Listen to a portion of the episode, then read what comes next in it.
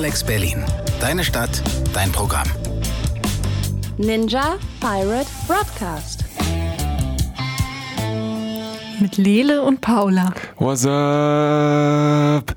Wir müssen heute ganz leise reden. Nebenan ist eine wichtige Veranstaltung. Da wird gerade jemanden von Facebook gegrillt darüber, dass Facebook nicht gut darin ist, auf Hass zu reagieren.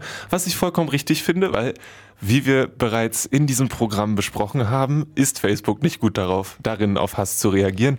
Und dann zu sagen, wir geben so viel Geld dafür aus, wie Twitter überhaupt im Jahr verdient, ist weder eine Summe noch eine Entschuldigung. Aber hey, wer bin ich, das zu beurteilen?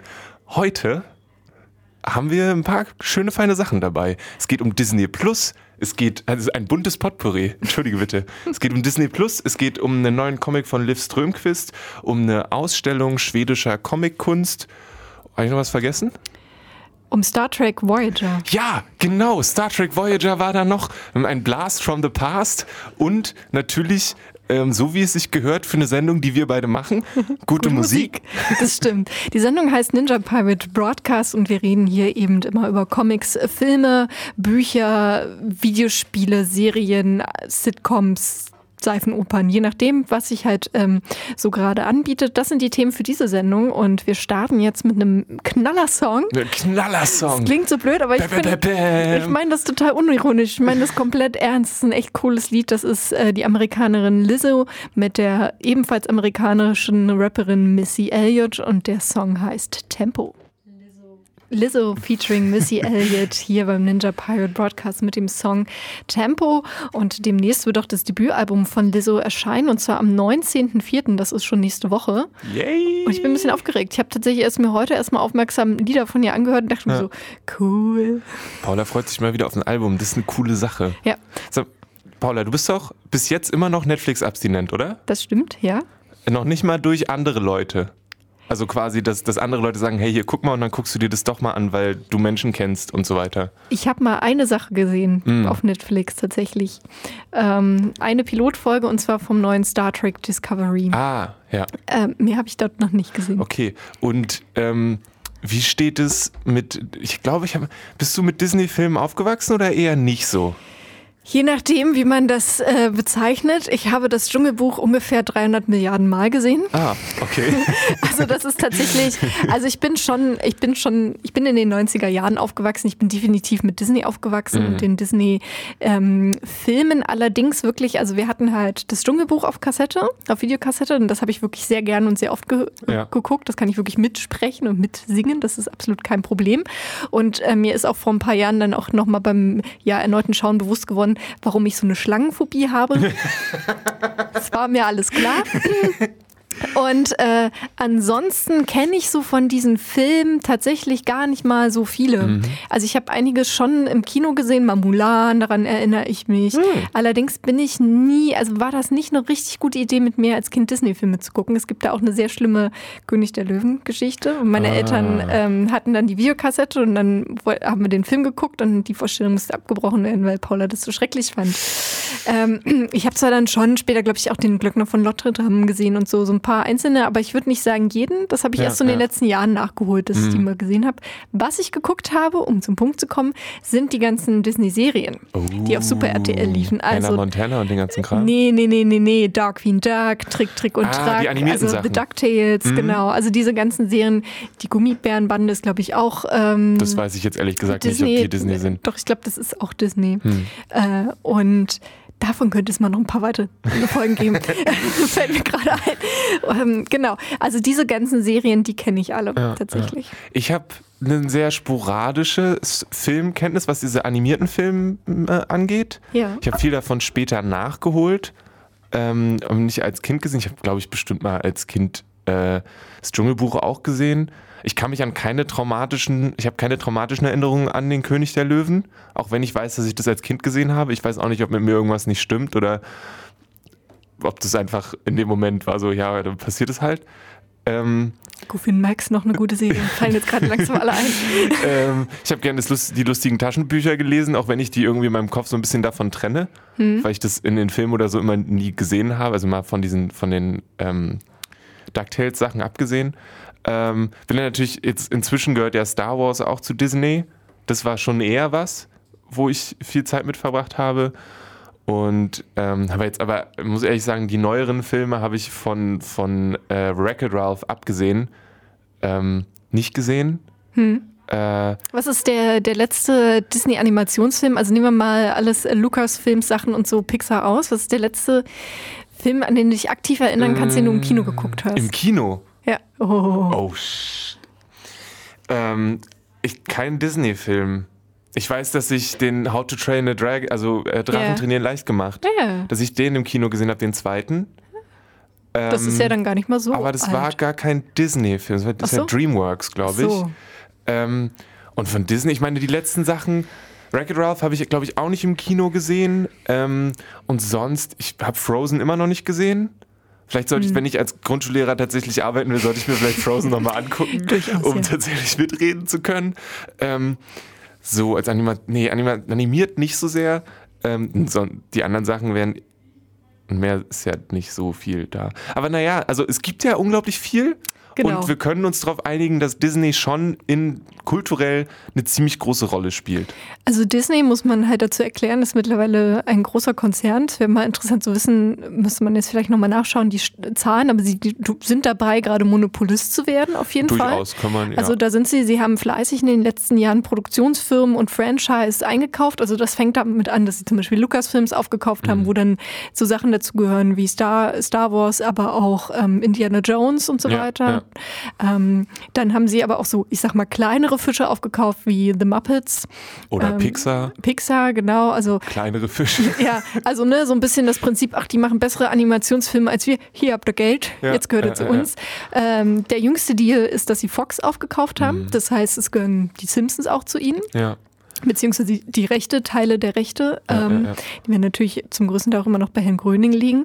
Also da einfach nur, genau, und da, das sind jetzt einfach nur die Sachen, die einem immer so spontan einfallen. Dazu gehört natürlich noch viel, viel mehr, tatsächlich wahrscheinlich auch an kleinen Produktionsfirmen. Und so eine kleine Reihe von Theme Parks. Genau, das ähm. kommt noch dazu, dass sie ähm, diese großen Theme Parks haben, die es in Europa gibt, aber eben auch in Amerika, wo es ja dann auch mehrere davon gibt. Und ähm, Disney hat es ja auch geschafft, beispielsweise, ähm, es ist ja so, dass ja, Urheberrechte immer auslaufen nach einem bestimmten Zeitpunkt. Ähm, in der Regel dann, ähm, das ist nach Ländern unterschiedlich geregelt, wenn der Künstler so und so viele Jahre verstorben ist, der das äh, einmal entwickelt hat. Das ja, sind in der Regel 60 oder 70 Jahre. Mhm. Und ähm, dann gibt es manchmal noch so Erbenregelungen, dass dann die Rechte erstmal an die Erben und dann irgendwie noch später. Und äh, weil das eben mit Mickey Mouse vor ein paar Jahren auch so gewesen wäre und dann sozusagen jeder hätte mit Mickey Mouse, mit dieser Figur dann machen können, was er wollte. Steamboat Willie. Genau, mit dem Steamboat Willie machen können, was er wollte. Und da hat dann Disney nochmal erfolgreich lobbyiert und diese ähm, ja, Grenze nochmal nach hinten versetzen lassen. Also sie haben schon Power. Sie sind sehr mächtig, ja. Ähm, und jetzt äh, werden sie entweder noch mächtiger oder glorreich untergehen. Mein Geld ist ein bisschen auf der ersten Variante, ähm, aber ich würde es sehr spannend finden, wenn die zweite Variante passiert. Wurde schon in den letzten Jahren angekündigt, dass Disney in das Streaming-Business explizit mit einem eigenen Dienst einsteigen will. Viele Disney-Filme waren vorher zum Beispiel in Euro, also in Deutschland sagen wir jetzt mal, wir können jetzt nur für den hiesigen Markt so richtig gut sprechen, glaube ich, bei Netflix standen die mhm. zur Verfügung. Also sei es, dass die Marvel äh, Actionfilme, Superheldenfilme irgendwann da gelandet sind. Animationsfilme waren da auch. Ich habe mir durchaus, ich glaube, ich habe mir sogar den Glöckner von Notre Dame nochmal bei Netflix angeguckt.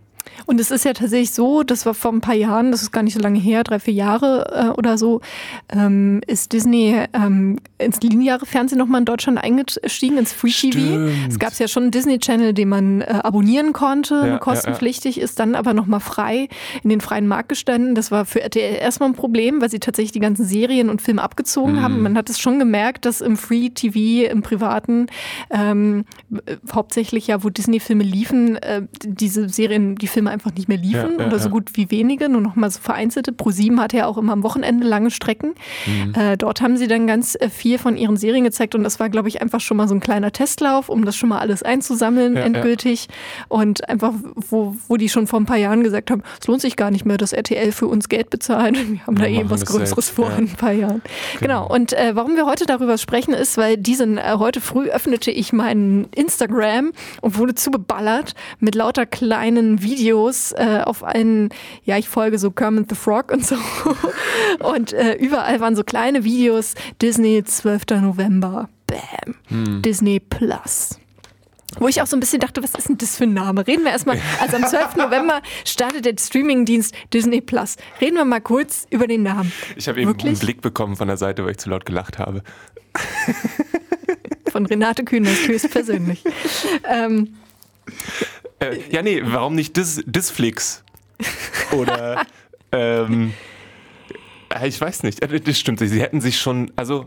Ja, ist halt die Frage, da hätte man einfach so Disney, aber klar, so ist halt irgendwie klar Disney Plus. Aber dann fragt man sich, was ist das Disney davor? Also ich, Disney Scene, Disney Watch, ja, wahrscheinlich ist es schon das Disney Logischste. Watch klingt so ein bisschen wie Neighborhood yeah. Watch. Das hat irgendwie einen. Aber ja, naja, es geht dann darum, dass mhm. alle Sachen, die Disney macht, ab dem 12. November auf einem eigenen Service zur Verfügung stehen, dort gestreamt werden können und auch runtergeladen werden können. Ähm, also eigentlich genau das gleiche, was alle anderen Streaming-Dienste auch schon machen. Mhm. Nur eben, dass ähm, Disney seine, seine Sammlung an Shows und Filmen dahin bringt und natürlich auch schon viele neue Sachen versprochen hat, unter anderem eine, mehrere Star Wars Live-Action-Serien. Es gibt Serien in dem Marvel-Universum, die angekündigt wurden, die Live-Action-Serien sind. Tom Hiddleston hat, glaube ich, schon unterschrieben für irgendwie eine Thor-Serie, wo ich mich doch schon durchaus drauf freue, weil das bestimmt cool ist. Ähm, und ja, die Frage ist, ist das tatsächlich Konkurrenz? Oder ist das einfach nur noch, noch so ein Ding, was irgendwie den Leuten Geld aus der Tasche zieht? Ich meine, Sky gibt es auch noch und so weiter. Weiß also nicht. Ich glaube, es gibt zwar Leute, die ganz positiv sagen und so, ja, Netflix, die haben so guten Content und so weiter, ähm, die, die schaffen das schon, auch wenn ich sehr positiv bin. Ähm, ich glaube allerdings, Disney hat einen wahnsinnigen Vorteil, und zwar unsere lange Anmoderation dieses Blogs hat es gezeigt.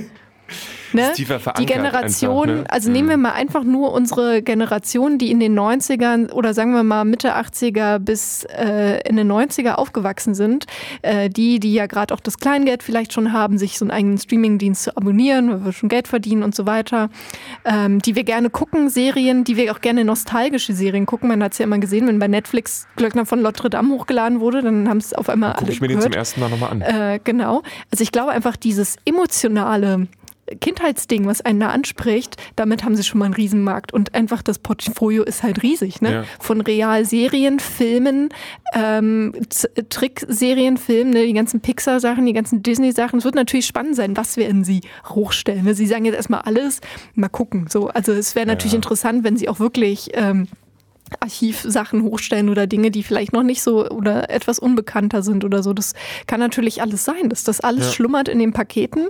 Und warum sollten sie das nicht hochstellen? Sie haben nichts zu verlieren. Und äh, im Gegenteil, sie, also es ist ja nicht unwahrscheinlich, äh, eine sehr wahrscheinliche Variante wird ja sein, dass sie in ein paar Jahren dann Netflix kaufen. So. Und ähm, dann müssen wir diese Monopolunterhaltung wirklich führen. Das wird also spannend. Spätestens ja. dann. Ähm, aber ich meine gleichzeitig Amazon steigt jetzt auch, äh, steigt, ist ja schon länger in dem Markt drin. Apple steigt damit ein, explizit. Ich meine, Facebook mhm. produziert auch eigene Serien mit Will Smith und so weiter. Ähm, da passiert schon extrem viel. Die Frage ist, ich meine, können die nicht auch einfach nebeneinander existieren? Also kann ich nicht auch einfach sagen, hey, Netflix gibt mir coole Sachen, wobei natürlich zu Netflix auch sagen kann, okay, vielleicht muss ich mir nicht Serien angucken, die von einem Algorithmus geschrieben wurden, weil sie mir in der vierten Folge das bieten, was ich von der vierten Folge erwarte, weil ich sonst nach der vierten Folge aufhöre. Hm. Ähm, ich glaube, also ja, ich bin auch der Meinung, ne, das ist ja auch immer die gleiche Situation, äh, gleiche Sache, wenn man über beispielsweise Social Media Plattformen spricht, ne, oh, wer ist da der schnell, wer macht mehr Geld, Twitter oder Facebook, ne? Ja. Komischerweise existieren sie immer noch nebeneinander und auch die Frage, kann man nicht auch einfach ein mittelständiger Streamingdienst quasi sein, wie mhm. Netflix, mhm. ne, was dann immer noch wahnsinnig viel Geld ist. Ähm, allerdings muss man halt bedenken, sie sind ähm, in einem sehr harten kapitalistischen System, in einem sehr harten Wettbewerb. Ne? Netflix mhm. schreibt keine, keine keine schwarzen Zahlen, sind absolut abhängig von, ähm, von dem Willen ihrer Anleger und Anlegerinnen tatsächlich, die da Geld reingeben. Und da geht es halt um Wachstum. Wachstum wächst, solange das da ist. Ne? Mhm. Und es geht eben auch darum, die Pole Position zu sein. Klar, irgendwie brauchen die sich ja auch untereinander, um Wettbewerb zu haben. Ja. Ne? Das, das ist ja irgendwie auch klar. Aber auf der anderen Seite sieht man halt, dass Disney ja die Strategie ist, alles aufzukaufen. Das werden sie ja jetzt nicht einstellen. Mhm. Spannend wird halt auch werden, einfach mit wem werden sie kooperieren. Ne, jetzt ist es ja so, dass beispielsweise HBO ist ja ein kleiner Kabelkanal in, in den USA und ähm, viele der HBO-Serien laufen bei Netflix. Also Netflix kauft die Rechte und Ja, strahlt ja. sie in Europa aus. Das wird spannend. Wird HBO, wenn die demnächst bei Disney zu sehen sein, wird sich vielleicht Disney HBO kaufen? Solche Sachen, ne? Das ist Hm. ja alles, das hängt ja auch alles noch daran. Wen wird nämlich Netflix noch aufkaufen? Was sind die Deals? Sagt irgendwann Netflix, äh, Disney. Nee, also wenn ihr bei uns die Serie reinstellen wird, dann dürft ihr das aber nicht bei Netflix machen Ja, und für die produzieren. Ne? Ähm, ich bin auch der Meinung, dass es nebenbei existieren könnte, auch vielleicht um sich abzugrenzen. Das wird, glaube ich, spannend, jetzt dieses Abgrenzen so, ne? Wo man ja merkt, da hat ja auf jeden Fall, das ist ja der Vorteil von Netflix, dass sie jetzt ein paar Jahre Erfahrung haben, Ja. vor allen Dingen auch in Eigenproduktion. Und wie du eben sagtest, also prinzipiell wissen sie, was die Leute wollen und sich ja auch gerade mit diesen nischigen Themen hervorsetzen, so, ne? Und Standards ja auch gesetzt haben, die ja jetzt Disney mit Eigenproduktion auch erstmal schaffen muss. Ne? Ja. Weil Disney, was macht Disney? Klar, Fernseh, die linearen Serien, wir haben es eben angesprochen, aber in erster Linie machen sie Kinofilme. Das ist ja nochmal was anderes als Streaming-Serien. Das stimmt allerdings. Aber sagen wir gleichzeitig, wenn da Bilder sind von The Mandalorians und ich und mir eine ähm, Live-Action-Serie mit Mandalorianern versprochen wird, dann ist sitzt mein Geldbeutel schon eher locker als nicht. Also, das ist also das, das ist dann auch wieder so dieses Ding, dass das ähm, eben auf so bereits also das ist zum Beispiel eine Sache. Ich habe bei Netflix Star Wars die Clone Wars geguckt. Ja. Und die werden dann bei Disney Plus fortgesetzt. Und das ist schon ein bisschen bitter, weil ich die Serie super gerne und total großartig finde. Auch zum Beispiel Warner gehört auch zu Disney. Also ne, Ja, Gilmore. Girls, Friends, ganz viele Sitcoms und so weiter, ne? Uh, ganz viele Realserien. Das, das war ja schon letzt, Ende letzten Jahres auf einmal Panik. Was? Friends wird von Netflix genommen? Dann kündige ich sofort Ja, mein ja. Abo. Da haben sie es noch geschafft, nochmal einen richtigen Deal auszuhandeln mit Disney. Nochmal, dass es noch ein Jahr länger drin bleibt. Aber das wird ja auch, also, ne, ein Riesenargument sein. Mhm. Ich glaube, ich könnte mir schon vorstellen, dass es auch nebeneinander existieren könnte. Wie Ja. gesagt, aus den, aus den genannten Gründen. Es wird ein harter Wettbewerb werden. Vielleicht nochmal einen Punkt, äh, um ihn reinzuwerfen. Disney wird jetzt mit einem Kampfpreis von 6,99 Dollar starten. Das sind umgerechnet 6,20 Euro aktuell. Ähm, Netflix ist im günstigsten Abo aktuell bei knapp 12 Dollar im, im Monat in den Mhm. USA oder 12 Euro umgerechnet. Die werden die Preise jetzt erhöhen nochmal, das haben sie Mhm. gesagt. Ähm, dass das mit dem Kampfpreis kommen wird, das war ja irgendwie klar tatsächlich. Klar, ist Also ja auch irgendwie komisch, andere- mit dem Doppeln einzusteigen und Genau. zu sagen, wir sind total großartig. Genau, darum glaube ich nicht, dass jetzt schon die Leute abwandern werden, weil sieben Euro, also ne, das ist ja die Ja, Hälfte ja, ja. Mhm. das kaufst du dir noch dazu und kannst es ja wahrscheinlich auch monatlich kündigen und so. Und was wir immer bedenken müssen, das ist schon viel Geld, wenn man zusammenrechnet, aber ich glaube, in den letzten Jahren, also wir denken immer, glaube ich, aus einer sehr deutschen Sicht, wenn es darum geht, Streaming-Dienste zu bezahlen, Mhm. denken so, oh krass, ich muss ja noch Spotify kaufen, dann habe ich hier noch meinen Film-Streaming-Dienst, das und das und das. Ne? In den USA beispielsweise ist es ja so, die haben schon immer einen Pay-TV-Markt oder in den letzten Ja, Jahren. Ne? ja, ja. Das heißt, ich glaube durchschnittlich, äh, oh Gott, ich hätte jetzt nochmal nach den Zahlen äh, gucken müssen, aber im Durchschnitt zahlt, glaube ich, so ein Haushalt schon mal 60 Dollar äh, an so einem Kabelpaket tatsächlich. So, oder natürlich viel, viel mehr. Mhm. Das heißt, die Leute, nur dass jetzt die Leute nicht mehr für ihre 300 Kabelkanäle bezahlen, sondern einfach für ihre drei Streamingdienste. Mhm. So. Und mit 60 Euro, da kannst du ein paar Streamingdienste abonnieren tatsächlich. Ne? Wir werden sehen, wie das an dieser Stelle weitergeht. Genau. Was ich noch einen Punkt noch ansprechen wollte, ich habe es eben gesagt, Disney vor allen Dingen auch im Filmbusiness und steht für Filme. Das wird ja auch spannend. Wie werden sie jetzt parallel ihre Kinofilme weiterentwickeln? Hm. Also ich meine, ich habe heute auch gelesen, dass, dass Star Wars zum Beispiel jetzt nach dem Film, der zu Weihnachten rauskommt, dem quasi neunten Film, erstmal eine Pause macht. Ähm, was ja dann auch irgendwie antiklimatisch ist, weil dann ist so, wolltet ihr nicht einen Streamingdienst machen? War nicht, also, wollt ihr nicht mit neuen Star Wars-Film? Nee? Ja, oh, okay, gut, ähm, dann nicht. Äh, also ich würde es mir immer noch angucken, ist jetzt nicht, also die sind nicht, das ist nicht, ich, es ist halt dieses Nostalgie- Nostalgie-Ding. Das kann nicht nochmal genau das sein, was es mal war. Es versucht irgendwie daran zu kommen, aber es ist eigentlich was Eigenes und das soll es auch gerne sein. So. Ähm, und deswegen will ich mal gucken. Hast du einen Wunsch an, an Disney Plus? Ich möchte gerne weiter gut animierte Serien haben. Ich möchte, dass sie Leuten wie Alex Hirsch, der Gravity Falls gemacht hat und der jetzt zu Netflix gewechselt ist quasi, dass sie so Menschen eine Stimme geben. Ich möchte, dass bei Disney genauso coole neue Sachen, in Anführungszeichen neu, aber auch thematisch neue Sachen wie jetzt bei Netflix, was an Animationsserien ist, laufen, sowohl für Kinder als auch für Erwachsene. Ähm, und ich möchte gerne coole Sachen sehen, die vielleicht nichts mit irgendeiner von den Franchises zu tun haben, die Disney bis jetzt hat. Stimmt, was Neues immer interessant. Ich möchte, dass sie das nehmen und damit mal frei rennen und sagen, okay, wir nehmen jetzt Geld in die Hand, wir machen jetzt einfach mal krassen Scheiß. Wobei ich so eine, äh, so eine Hogwarts äh, Coming of Age äh, Highschool-Serie auch geil fände. Solange, solange das Skript nicht als Buch zu kaufen gibt, bin ich vollkommen auf deiner Seite. genau, das wäre auch spannend. Aber ja, sich vielleicht wieder an ihre alten Drehbuchkünste, ja. Ich würde sagen, wir, wir haben diese Idee jetzt und wenn die wollen, können sie gerne an info at dragonseedeverything.com ja, schreiben. Selbstverständlich, ja. Heutige Zeit, Teenager, Snapchat mit allem drum und dran, so, kriegt den Brief und geht mit Telefon nach Hogwarts.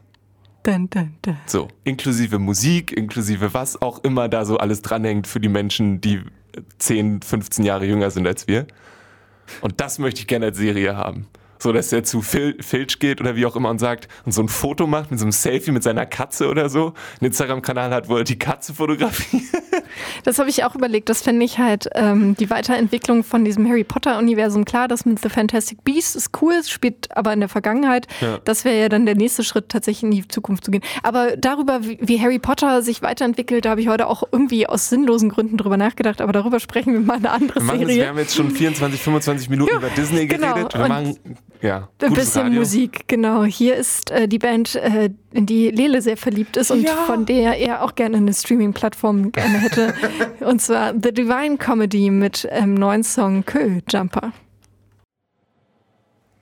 Flaming Odds mit Marigold hier beim Ninja Pirate Broadcast. Heute mit Lele und Paula am Mikrofon. Wir haben eben schon über Disney Plus gesprochen. Sehr viel und, sogar. Und sehr viel. Und jetzt müssen wir uns erstmal huh, wieder so ein bisschen runterfahren und sprechen jetzt äh, über Comics. Yes, yes. Ähm, Anfang des Jahres hat Liv Strömquist äh, oder ist von Liv Strömquist ein dritter Band äh, im Avant Verlag erschienen. Ähm, Liv Strömquist als ähm, feministische, gesellschaftskritische Comic-Zeichnerin Zeichnerin bekannt geworden ähm, mit äh, Die Frucht Scheiße. Der Ursprung der, der Welt. Ursprung der Welt. Genau. Dankeschön. Obwohl das war ihre zweite, ihr zweiter Comic tatsächlich, aber der erste, der Ursprung in Deutschland. Der Liebe. Genau, Ursprung. Nee, Ursprung, Ursprung der, der Welt. Genau. Also Ursprung der Liebe, worum es um die Liebe geht, das ja. ist ihr erster Comic gewesen. Aber Ursprung ah. der Welt, das ist der erste Comic, äh, der in Deutsch übersetzt wurde und vor allen Dingen der erste, der nochmal, also der so richtig so puff durch die Decke genau. ging. Das ist, den gibt es dann auch auf Englisch inzwischen mhm. übrigens. Den, ähm, sehr lustig, auf dem Cover ist sie zu sehen ja neben einem Maschinen, na, einer Maschinenpistole, ja. zumindest auf dem deutschen Cover. Die ist auf dem amerikanischen nicht zu sehen, weil mhm. nee, das geht ja nicht. Was ich auch wieder interessant finde. Also Aber so, so ein Comic durfte sie weiter Ja genau, sie sitzt genauso okay. wie vorher, nur die Waffe fehlt. Okay. Das ist so ein bisschen so, naja, egal.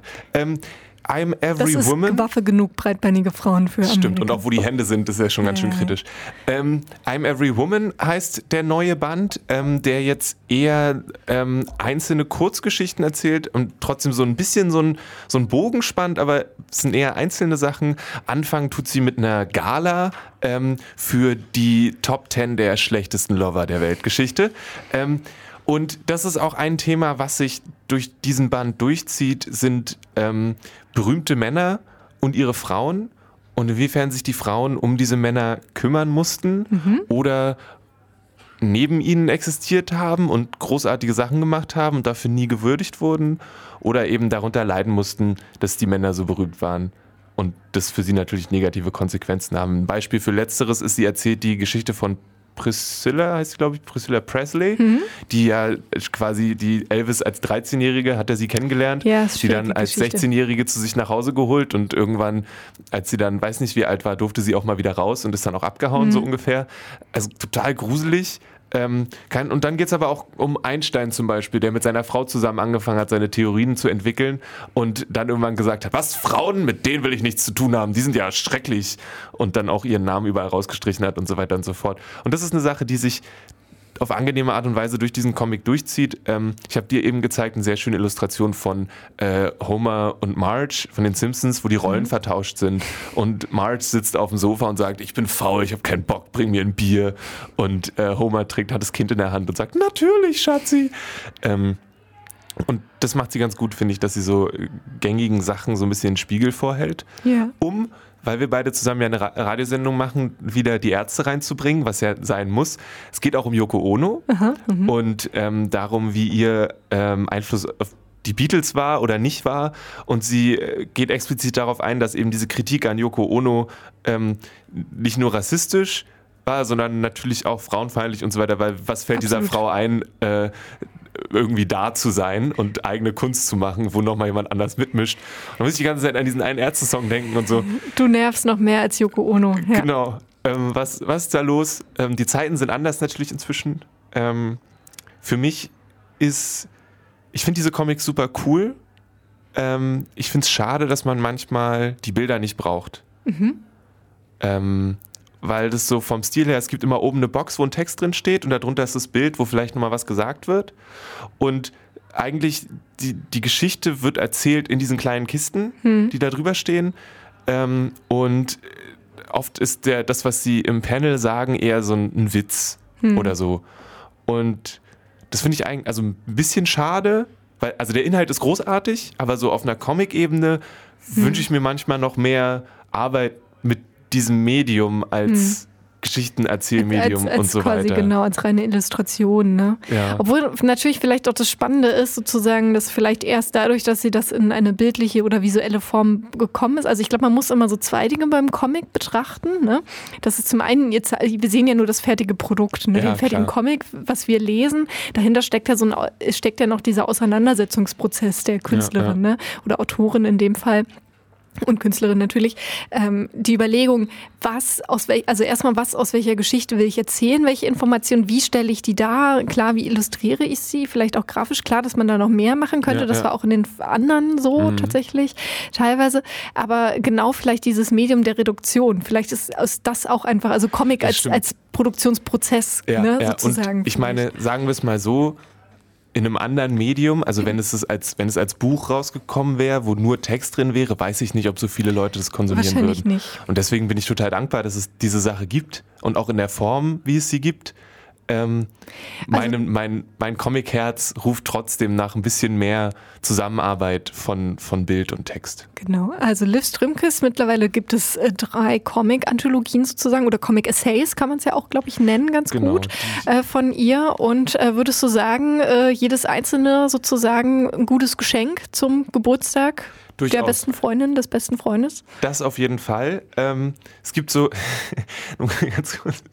Es gibt auch, es gibt hier auch einen Comic drin, wo sie äh, Kinder mit Rechtskonservativen vergleicht, ähm, weil Kinder ähm, zum Beispiel alte ähm, äh, Kinder, hier ist ein Dings, ist letztes, Kinder lieben die gehobene Gesellschaftsschichten. Gehobene Gesellschaftsschichten, die wollen ständig Prinzessinnen sein und Adlige und Könige und so weiter. Die haben kein Interesse an Arbeitenden und so weiter. Ähm, das heißt, man Hallo, muss manchmal so, Müllmänner, mega hoch im Kurs. muss manchmal, also ich würde generell Pardon. sagen, ähm, für jede ist immer ein gutes Geschenk, Ja. denke ich.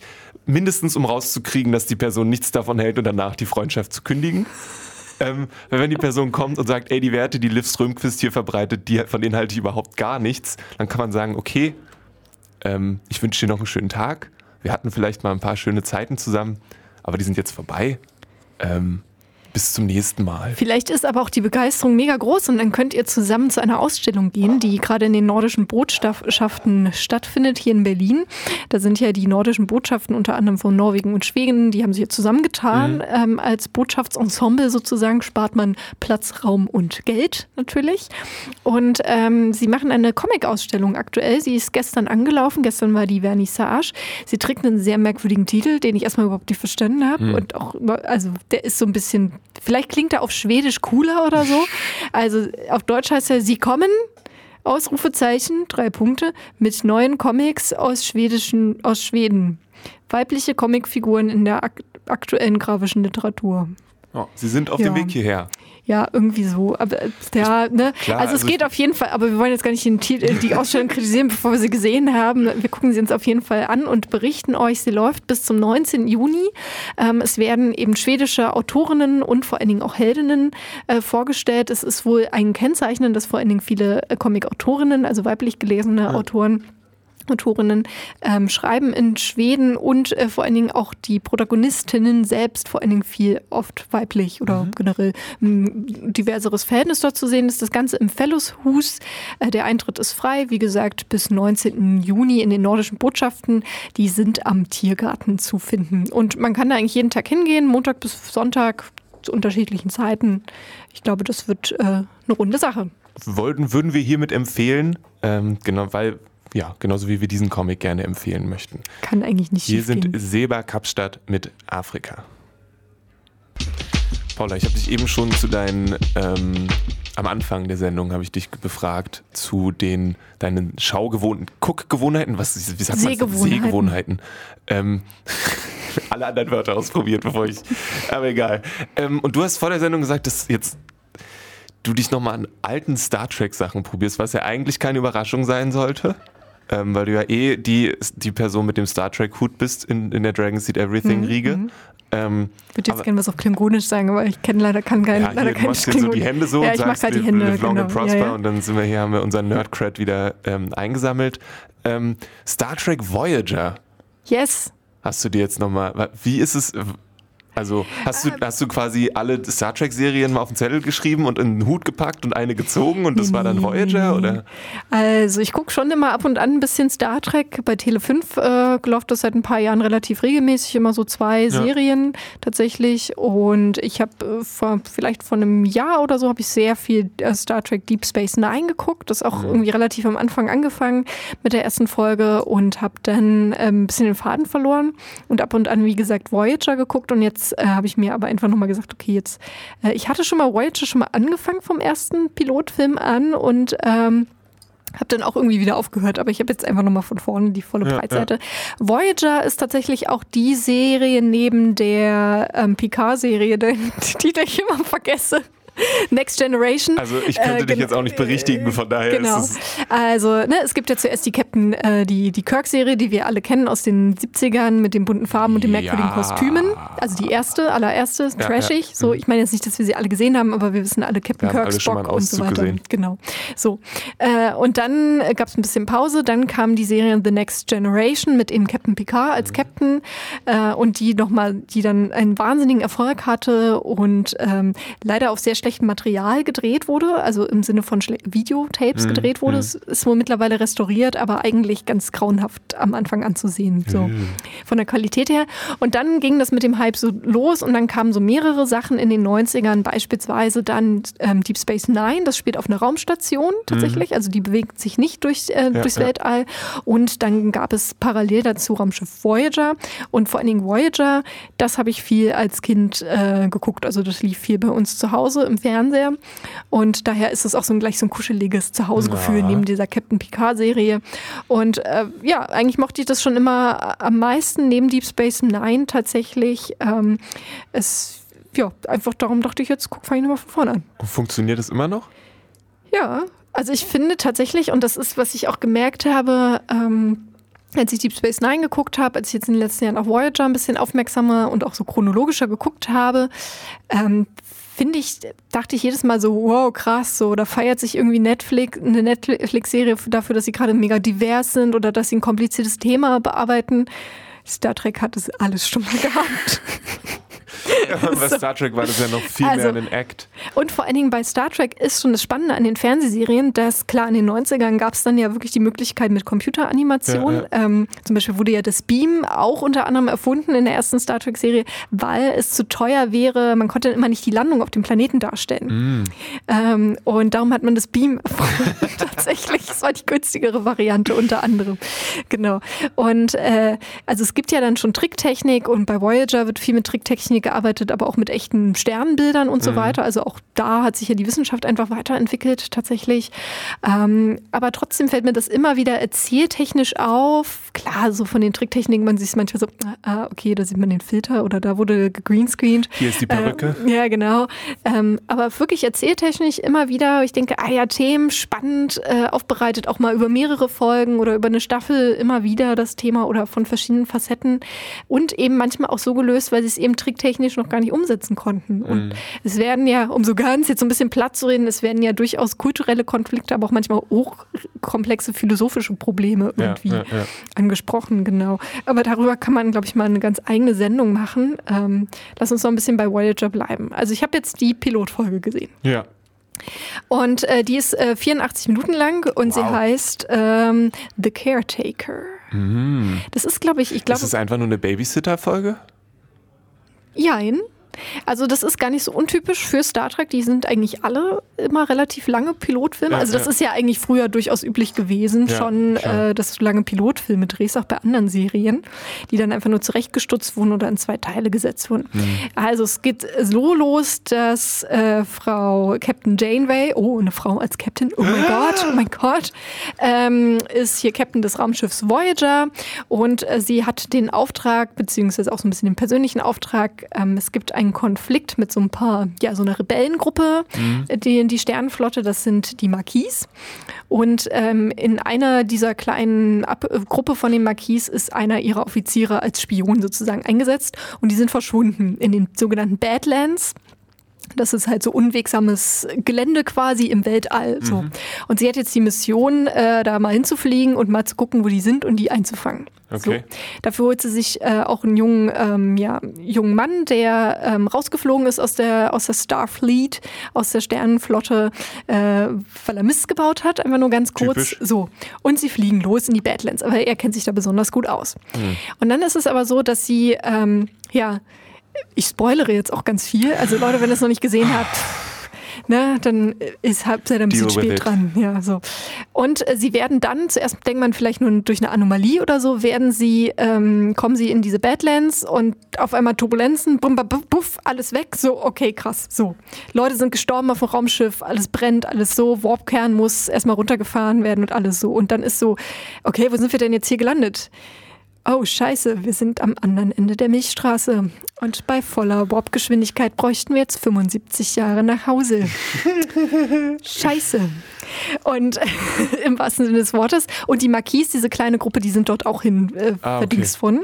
Und es stellt sich dann raus, dass dort der sogenannte Caretaker lebt. Also sie werden dann gebeamt auf wie sie dann feststellen, sind sie auf einem Holodeck, wo eine fremde mhm. Welt gedings wird. Und es stellt sich dann raus, dass dort ein Planet äh, in, an diesem Teil der, im Delta-Quadranten, sind mhm. sie jetzt übrigens, ein, dort ist ein Planet und auf diesem Planet wohnen auch Men äh, Menschen ist ja ein Lebewesen, gibt es gibt's auch ein Volk, die wohnen aber unter der Erde. Mhm. Und die werden versorgt vom sogenannten Caretaker. Das ist der Fürsorger, also mhm. ihr Gott. Ja. Sie wissen nicht alles, sie kennen seine Motivation nicht und so weiter. Und es stellt sich nun nach und nach heraus, es gibt viele Turbulenzen, Crewmitglieder müssen gerettet werden und ja, hin und her und blablabla. Äh, nee, nee, nicht unbedingt. Ähm, ist dann mittlerweile schon etwas komplizierter tatsächlich. Und dann ist es so, dass sich herausstellt, dass dieser sogenannte Caretaker, das ist ein Wesen, was auch sehr große Kräfte hat, tatsächlich sich dort so eine kleine Station hingebaut hat, weil sein Pendant, mit dem er sich gut paaren kann, das ist irgendwann hatte irgendwann keinen Bock mehr und ist weggegangen. Jetzt sucht er aber jemand neuen, weil er stirbt langsam mhm. und er braucht ja für die ähm, ah, wie heißen die? O, irgendwas mit O, für dieses Volk, was er für das er sorgt. Ja, ne? ja. Ähm, der braucht ja jemanden, wenn der stirbt, Nachfolger, Nachkommen. Mhm. Und darum sucht er nach einem zweiten Lebewesen, mit dem er sich paaren kann. Okay. Und darum beamt er aus allen möglichen Stellen der Galaxie immer Leute her. So unter anderem die Voyager. Da, da, da schwirren auch überall kaputte Raumschiffe rum. Yay. So. Und äh, Ende vom Lied ist dann am Ende, müssen sie sich dann entscheiden, was machen sie. Der Typ stirbt. Ähm, und dann ist die Frage, dann kommen nochmal so Feinde von den Okumba, die auf dem Planeten leben. Und äh, die einzige Chance, um die zu retten, quasi nachhaltig ist, um dieses, ähm, dieses Ding, was immer beamt durch die Zeit quasi, zu zerstören. Und dafür entscheidet sich Captain Janeway, das zu zerstören, auch mhm. wenn sie so jetzt nicht schnell zurückkommen können. Aber ah, okay. um das Volk zu retten. So, was dort ist. Womit sie allerdings gleich gegen die erste Direktive verstoßen, sich nämlich nicht einmischen in fremde mhm. Konflikte. Das Gute ist ja, 75 Warp-Jahre entfernt kriegt es niemand mit. Ja.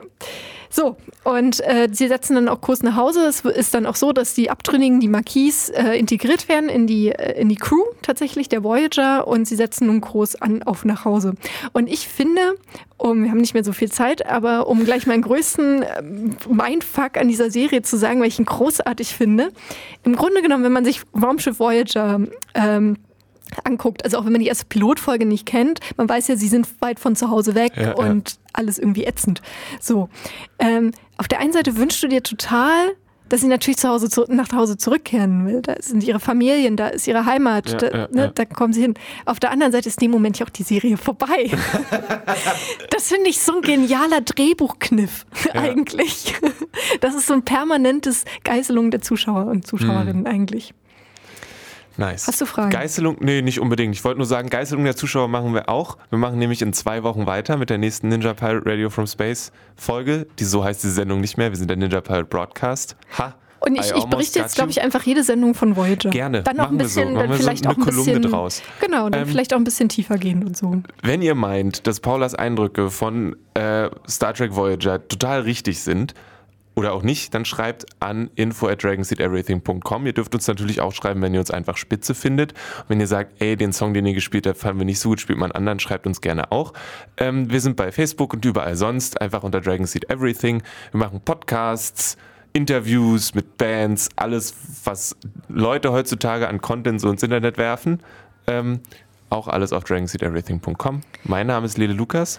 Mir gegenüber sitzt Paula Georgi. Das ist vollkommen richtig. Und jetzt im Anschluss an diese. Achso, ja. Achso, Verantwortlich für die Sendung ist Maurice Mathieu. Wir Genau. wünschen ihn, wir vermissen ihn und wünschen ihm gute Besserung. genau. Und im Anschluss folgt jetzt Karma Wishes, auch wieder mit sehr, sehr guter Musik.